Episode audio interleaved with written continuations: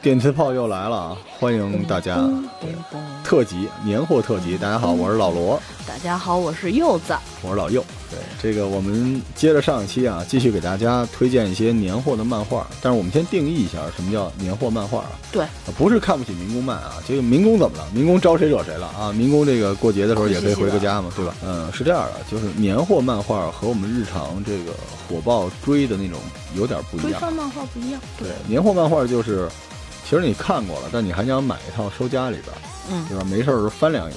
所以这个漫画本身呢，就是啊，剧情当然也固然重要，但是制作也要比较精美，精良对对包括它的题材。啊、对，对，我想这个不会有人过年买什么《天使红河岸》啊。那天有，那天有女权已经怼我了，《天使红河岸》怎么着了啊？你老婆女儿招你了吗？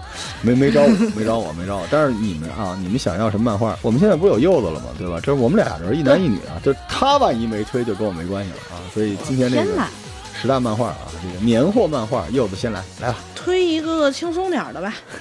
娜娜，来，这不是都说不推少女漫吗？我先推娜娜。可以可以可以，娜娜我也看，我也喜欢。娜娜，您是喜欢摇滚吧嗯，太喜欢了，娜娜。？Punk 娜娜是带我入坑的，虽然我后来更爱那个 Back，啊，Back 但是娜娜还是在我心里这种音乐漫画里总统山。对，那时候我还小，啊，太帅了。你不要说那时候我还小，显得我很老 实。来来来，他是施泽爱，嗯他的封神之作，嗯。他前面《镜锁物语》啊，《天堂之吻》他已经立在那儿了人设，但是娜娜是他封神之作，虽然到现在还没完结，嗯。啊？啊，娜娜没有完结，还没有完。因为施泽爱身体不行，他画不了了。哎呦，对，娜娜没有完结，但是坑在了一个大家都会心碎的地方，嗯，男主脸死了，娜娜收到了一双连完整保存好的双手。的地方，咔，就没有然后了。少女漫其实它讲的是相遇的故事，叫《世界上另一个我》，它的副标题嘛，是。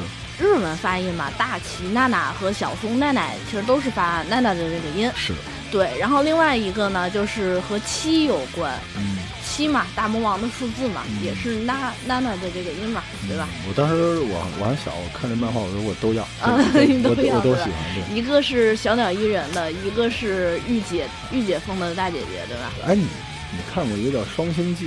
双星记我看过，对不起，我我很耻辱的，我也看过。啊当时想象自己是其中的，哎呀，真的啊！哎继续继续继续娜娜，他们俩一起上东京的一个故事，嗯都是从老家去过东京。奈奈呢是最开始是为了追男人，其实她在整部片子里，就是很多女生都会遇到的这个状况，就是跟着自己的男朋友，然后随波逐流，不停的去在这个夹缝中求生存的一个感觉。是然后娜娜嘛，她的理想就比较大，她是家乡挺有名气的一个胖克乐队的主唱。嗯然后呢，她和家乡的一些人，然后她的男朋友，当时是是因为技术特别好嘛，有出道的机会，是然后和家乡的另外一个乐队进行了组合，去了东京出道了。娜娜是特别有骨气的女人，他俩就分手了。我不要当你的金乌胶，对吧？嗯我当不了那种小鸟，我也要有自己一片天空，所以他们俩就分手了。等到他有攒到了一定自己的资本吧，然后他也去东京，他也想成为和当时 Trap Nest 对立的那个组合，就叫 Trap Nest 比肩的，嗯能比肩的一个乐队，他们 Blacks 嘛，大大概是这么一个故事，里头就纠结了很多恋爱。成长，然后包括乐队的这些事情，然后包括招新，包括很多很多的，更像你能看到你自己，尤其是你玩过乐队、做过乐队的人，都能看到有一些的影子。是对呃，我我必须要说一句，就是这这个漫画对我后来玩乐队是有影响的，嗯，因为那个时候我们没有互联网，我们也不知道眼前发生了什么，黑豹、唐朝那些故事，我们都不知道。对那都是我们老了才知道的。所以小的时候觉得乐队是什么样的，很多都是来自于这部小漫画觉得。对。中间包括这个人物的转变吧，比如说奈奈的转变，就从那种小女人，嗯然后也变到了坚强，要守护娜娜或者什么的。其实他们俩相互住在一起是有影响的，嗯，是这个样子这么一个故事。关于成长，对，然后它动画化了之后，它的 BGM 非常好。嗯，然后另外一个的话，肯定很多人看过他的真人剧，中岛美嘉演的。嗯，对说起中岛美嘉，就全是泪。对，我这我的脑子里有几个泪点：坂井泉水、中岛美嘉。哎呀，对，然后中岛美嘉，然后所有就是娜娜的，包括动画里头的歌都是中岛美嘉唱的。嗯，我想起那一了百了了。大过年的嘛，也是要给自己直面一个现实，打个鸡血的一个状态。嗯，然后看看别人的生活怎么样给自己打的鸡血，然后怎么样进行下去。好了，加油！然后我给大家推荐的是我推荐了一万遍的《浪客行 》嗯，井上雄彦。井上雄彦不是漫画家，是画家。画家，对这个《浪客行》啊，大家想起来现在依然没有更完，啊但是这部漫画居然是一九九八年就开始连载了，对，到现在了。二十二年了。嗯就是就，唉，怎么说呢？但是后来我经常为了追井上雄彦的呃各种作品吧，就一直在看他的各种展出啊、访谈啊。井上雄彦居然说，《浪客行》的结局在他最后的画展里，我都傻了。最后画展是二零零八年井上雄彦举办的一个画展，对，你知道是什么意思吗？就你不一定能等来。你不一定能等来《浪客行》的结局了啊！这里我给井上雄彦做一广告吧，懂的自然懂啊。就是当时他最后的画展是出了两本画集的，还有一个洒墨版本的。对，有这个洒墨版本的是什么意思呢？把这个这纸铺在地上，然后井上雄彦老师啊，直接这个蘸着墨水往上撒，最后这都形成了画集啊，然后巨贵无比。但是前面的这两本儿，其实我记得一个叫《满月集》吧，《满月篇》，满月篇，一个是《三日月篇》。嗯，这个是能买到的，而且我觉得井上雄彦的画集是所有 A C G 世界里面的破圈者，那都是艺术品啊。所以《浪客行》什么时候买啊？每年恨不得就都得买点儿。说如果你买不起一整套的话，你买几本儿也行。但是这个其实《浪客行》我更推荐，就是说你如果真的买不起一整套，因为它真的太多了，嗯，买它的画集。来买画集就可以。就是现在呃台版重制的画集，其实还是可以的。其实现在我我看台版就是东立的，然后还有尖端的，嗯尖端有几版不一样的，反正强烈推荐。因为呃，除了画工之外，我们为什么要强调这个画工啊？就很奇怪，我们到现在为止，漫画的画工难道不重要了吗？对吧？但是关键是。网络化了是吗？对他的那个画工和他表现出来的意境是不一样的。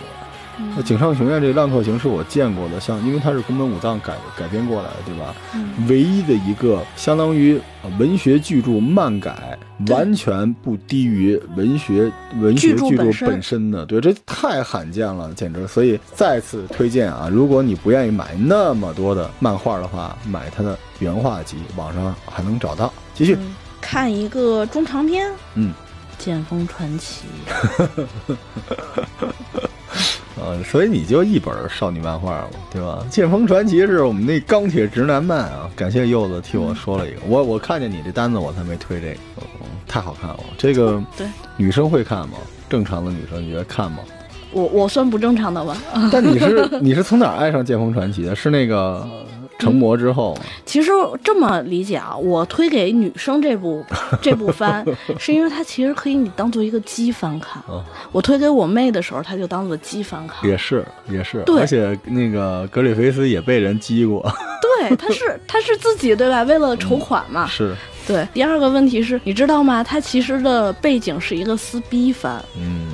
三浦健太郎跟他的好友，然后撕了个逼，就出现了这部漫画。嗯，但是《剑锋传奇》是我觉得某种类型嘛，就是这个对黄暴类型黄暴到类型头了啊！总统山，黄暴总统山嘛，就是对，你看这黄暴总统山上有谁啊？剑锋传奇啊，我知道他们这时候都竖起耳朵来了啊！嗯这个杀戮都市，杀戮都市。这个稍微 Q 一点的暗黑破坏神对，然后再像那种未来日记、啊，未来日记啊 Another，啊，对，暗暗黑破坏神有一 H 版啊，你们自己找啊，而且是人家主人公人家原来这个秋元一志自己画的，对这个呃，据说找柚子能找着，所以这个剑锋传奇，但是我们得说剑锋传奇其实变化还挺大的，对吧？，对，他一开始有点小兵龙傲天，格斯嘛，对，格斯一开始就开始从雇佣兵往上涨的时候是一个龙傲天你这时候觉得。还挺好看，尤其你知道他当时那个那个三个人一瞬间的那个嗯情感纠葛，对吧？他喜欢那小妞的时候，那一瞬间，对，但是你能看到格里菲斯是喜欢他的哟。对，就有那种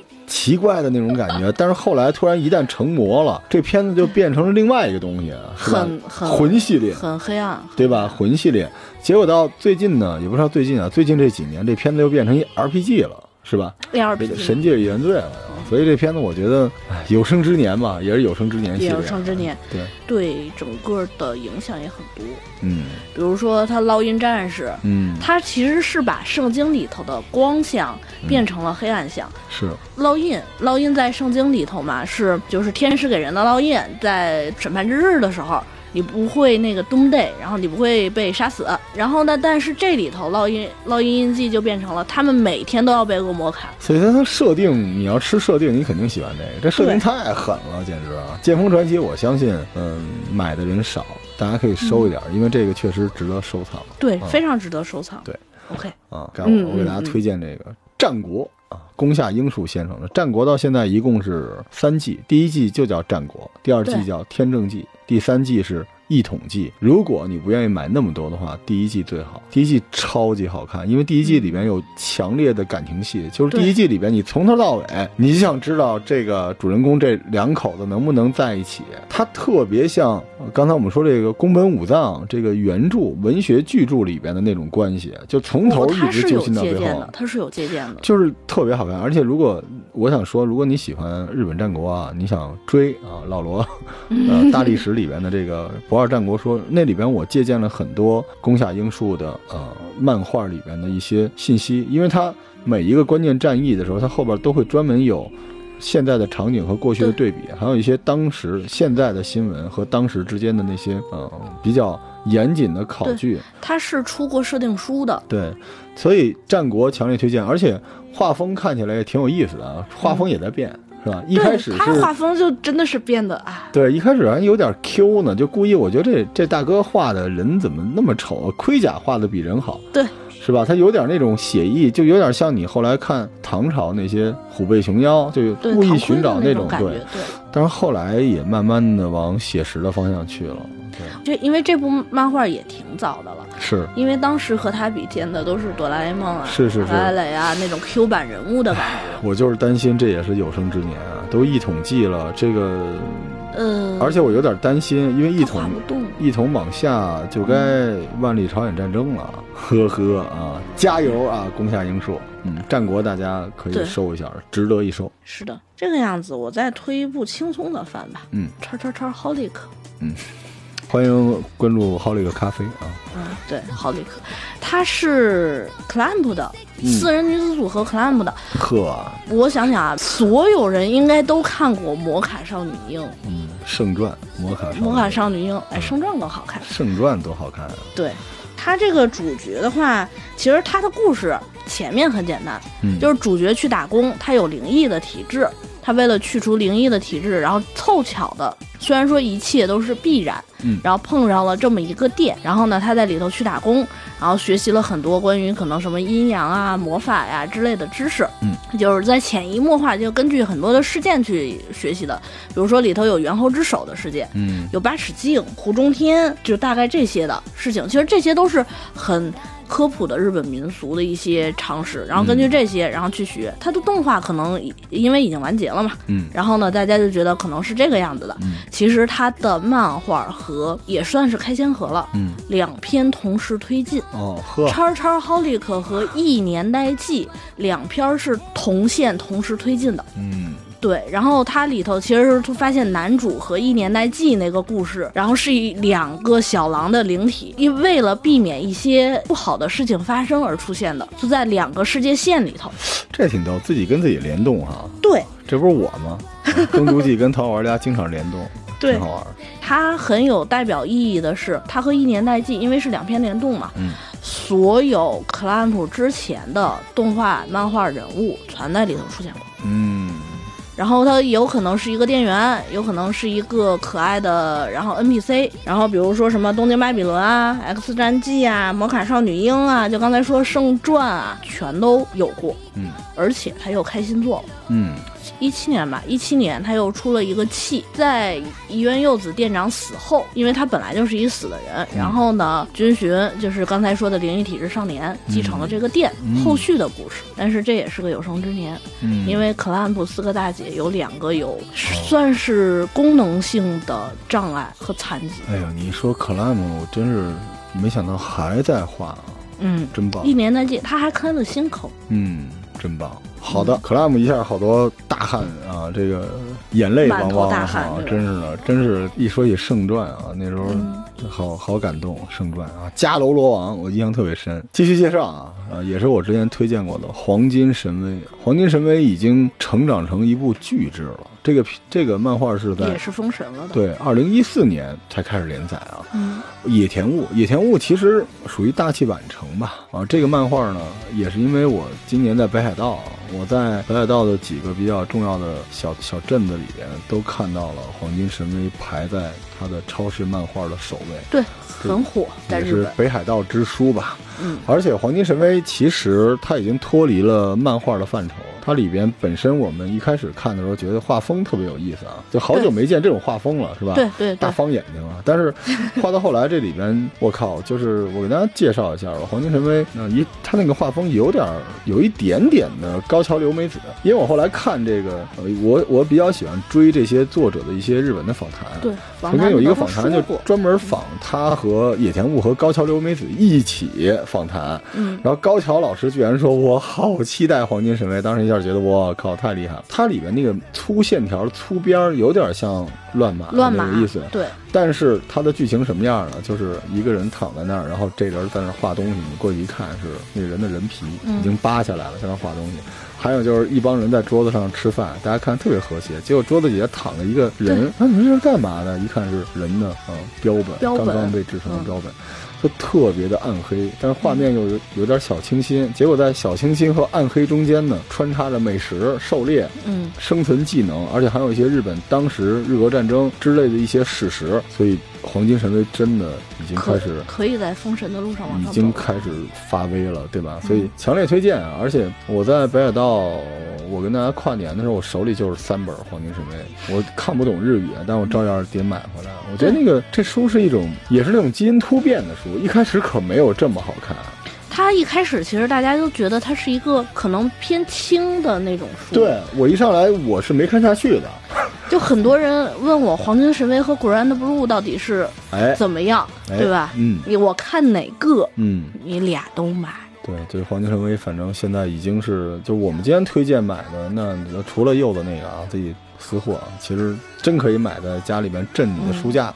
继续，最后一个嗯。镇宅佳品，你等会儿，你不是最后一个，你还有俩，还有俩吗？你？肯定漏了。嗯，那我接着推，但我觉得这个吧，你镇宅真的是镇宅，但但是他他们也《山海经》是吧？也没画完，没画完没关系啊，你好多人都说啊，跟我说这个这番剧我不想看，我得等因为没出完再看出完。再追的。你追你你想想看，你这辈子因为出完了再追错过的海贼王，有多少，对吧？对，那你有本事，你有本事别看《海贼王》，是吧？你有本事，对吧？而且我我我说一个最简单的例子，咱们就说死神，嗯，出完了你还追吗？你错过了前面那么好看的死神，你居然出完了它，您说是不是这道理吧？对，死神很多人后面就不追了呀。对，所以别别不要这样，不要这样，好好享受当下啊！嗯，来，D Grey Man，哦驱魔少年，哎呦，好的，好看，好看吧？好看，好看，好看。故事怎么讲呢？十九世纪的一个故事，嗯然后呢，有一个叫千年伯爵的老怪物，然后非要就是就是到世界末日嘛，嗯也然后呢，他就是什么有诺亚，然后有这些的教团的梵蒂冈教团，嗯然后这种的设定，到引发世界末日和阻止世界末日吧。嗯，画风不错，画风非常不错，很哥特，嗯，特别哥特的画风，而且、呃，为数不多的哥特还不少少女漫，哥特不少女的。经常哥特搁着搁着就少女漫了，对吧？对对，然后开头说了，其实现在你看漫画，尤其是收漫画，画风嗯非常重要。对，这这个其实我跟大家解释一波啊，其实很多漫画你现在网上都能看，对，但你为什么还要买？你去想，就一定是因为它，呃，除了你要追的那些节奏之外，还有一定的收藏价值吧，对你来说是一个比较重要的事儿，对吧？对。然后这是一方面，第二个方面是它很燃，嗯，它是一个它是一个披着哥特皮抓恶魔的燃剧，嗯。但是它又转了。嗯它到后面就是千年伯爵和诺亚那点儿，它又变成了类似于剑锋传奇的那种恶魔剧。对，这恶魔在于人性的选择的这种。好漫画都会发生基因突变的，是不是？对的，呃，这是一方面。第二个方面是，他现在又开星野会又开连载了，嗯可能一年出的一到两话吧。嗯啊，嗯，哦对，一年出一到两话，没没办法。我跟大家解释一下，好多我们这期节目放的时候，一定一堆人说居然没有，居然没有啊！大家啊，这不是排行榜啊，对，就我们推荐的这个。是私货，而且呢，也尽量让你能买着，是吧？你想要那暗黑破坏神 H H 版，你哪儿买去啊？我们给你推荐的是那种嗯简单一点的，但是能买到的东西。这种呃漫画都适合在家里哎去收一套，对，时不时的拿出来看一看，嗯，不亏。好的好的，对，继续推荐啊，呃，大家都特别热爱《三国志》，我给大家推荐一个我三国的破圈的漫画《苍天航路》，呃，黄暴之极，一说完大家都去搜，而且比较短。苍天航路，苍天航路好短，是韩国人李学仁啊创作，呃，由日本人王新泰负责绘画的一个作品。合作范。对，这个李学仁是韩国一个不知名的导演，嗯，他我们搜了搜没有特别知名吧，但是他的名字永远留在了《苍天航路》里，因为他已经去世了。王新泰是一日本人，但是因为他特别热爱中国的文化，他取了一中文名字。对他原来可能叫王田新泰之类的，反正嗯就这么一情况啊。他现在他自己有一个新连载叫《达人传》，啊，达人传也挺好对，写庄子的后代，但是有点写飞了，你知道吗？嗯因为本身春秋战国这东西吧，就是大家也不太理理解，而且他又从道家开始弄，嗯，有点飞。有点飞。但是苍天航路太好看了，虽然后边有点烂尾，啊，前面写个曹操成长写了大概百分之四十，然后后边三国所有的事儿就百分之六十就收了。就是其实它有一点像《三国志》魏书，嗯，有点这意思，主要是从曹操那儿，但是那里面是我见过的呃最有趣的曹操，最有趣的最黄暴的曹操对，最黄暴的，最喜欢的国家，很多神奇的人在那里面都有，而且这个作品里面有一种道，大家嗯看就明白，这种道其实是我特别想在我的直播节目里面跟大家分享，就我们做耕读记的《三国志》里面就这样，就是历史这种东西啊，不是说只勾陈。对对吧？勾陈是为什么？有些时候不是建立鄙视链用的，说我知道你不知道，你是错的，你你傻逼什么之类的，对而是它为什么？它里面就是你要去设身处地去想当事人在想什么。你有了这个，你找到这个道之后，你改编怎么改编，它都还是那么回事儿。就跟你看老杨那么刚的人啊，把赤壁骂的狗尾喷头的，但是我们都特别热爱见龙卸甲。对，你说刘德德华戴一戴一个那个弹鱼儿头盔，已经那么破坏，可是我们依然觉得那个片子特别三国，就因为他有那个信义的那个，他有那个道，所以苍天航路啊、所有热爱三国的人，你们尽量不要错过它啊、非常好看。我的最后一个啦，嗯，对吧你的最后一发二十世纪少年，真丧，二十世纪少少年是挺丧的。嗯，二十世纪少年出完了。哦。你可以全套收了，哎。这是很安心的，嗯。对吧？剧情嘛，世界末日啊，嗯。病毒啊，轰炸机啊，嗯，朋友，对吧？哎，关键是朋友，对，朋友，这朋友到底是什么？呃，剧情我就不太叙述了，因为说实话啊，网上品评《二十世纪少年》的人很多，嗯。呃，我不品评他，但是我觉得他值得看，嗯。它值得收。它是从比如一个小孩儿，大家的无意识的想象转成了现实的这么一个剧情，然后他给这个作者也是挺逗的，他最开始是画那种温馨的，嗯小小温馨漫的，然后突然画了一部《二十世纪少年》，又突然画了一部《Monster》，嗯就突然就变腹黑了。嗯这个整个的转变特别奇怪。，Monster 是不是有点过了？感觉，嗯，Monster Monster 就他掉到极端里头了。嗯，我觉得他被自己的漫画坑了，我觉得他中间肯定是在现实发生了什么故事，是，因为《二十世纪少年》特别像，就是很像我们小时候可能大家聚一圈儿，嗯然后成长讨论怎么怎么样，突然发现，哎，你越讨论黑暗面，大家越喜欢，越越嗨嘛。是，讨论讨论讨论的这黑暗面成现实了，嗯是这么一样一个一个的故事，内容很饱满，而且很黑暗，而且你会想追。他从开头就设了钩子，嗯然后就那个朋友到底是什么？他的姐姐死了，他的什么家里人、周边人都死了，到底怎么回事它是很勾你的这么一个漫画，它有一个双结局，嗯。两个版本，就是最终版，就是一个最终合集版，然后一个是最开始连载时候的单行版，它的结局是不太一样的。嗯。呃，我建议啊，我建议是收最终版，嗯因为最终版的那个结局的话，更加它里头加了一些修正，嗯然后加了一些没有串联故事，可能中间缺失连载的时候缺少的东西的一个修补，嗯你看的可能更明白一点。，OK，另外的话，就是一个主题曲叫《贤者之歌》。二十世纪少年这真的是太过于现实，也太过于丧，但是嗯真的是适合你，你总是要直面的。嗯，呃，最后一部漫画了，时间过得很快。其实我最后一部漫画我是犹豫了一下，嗯因为我大家都知道《火凤燎原》，对吧？而且我还有一个私货叫，应该我记得叫《陆地沉默记》。陆地沉默，对，就是，呃，这两个，呃，包括《王者天下》吧，我都比较喜欢，但是这几个都没到收藏的地步。尤其这《陆地沉默》啊，大家追更比较好，因为它里面弹幕特别有意思。嗯所以我最后推荐了一个，就是拔高咱们这期节目的作品，深邃美丽的亚细亚啊，懂得自然懂，不懂的查一下吧。正问，正问，其实当时是相当于日本漫画界的一道闪电，台湾人。对啊，去日本发展啊，一九九一年得了一大堆奖，九一年得了一大堆奖，那可是一个英才辈出的年对代。，当时被日本漫画界赞叹为几十年内无出其右的天才，亚洲至宝。我跟大家说，怎么个至宝法，就是用水墨画漫画，对啊，直接漫画的这种勾线加上水墨的风格啊。其实你看完这个《悠悠白书》最后那点儿，你就懂是怎么回事了。嗯深邃美丽的亚细亚就是这么一个故事，里面有大量的就一张画里面白描，一部分是特别漫画的一套，剩下一部分就是这张图里面就是水墨，水墨，全是意境。它那个构图啊，没法形容的美好啊，里面有大量的佛教、道教的东西在里边，就是真是天才。正问是真正的天才，虽然已经去世了啊，郑问的画集大家可以收一收。对，对，然后，嗯，身份美丽的亚细亚是一个神书，就一上来呢有点讲道，就是你理想王啊，身边有什么这个啊这个世间最狠的刺客啊，最厉害的这种打手等等之类的。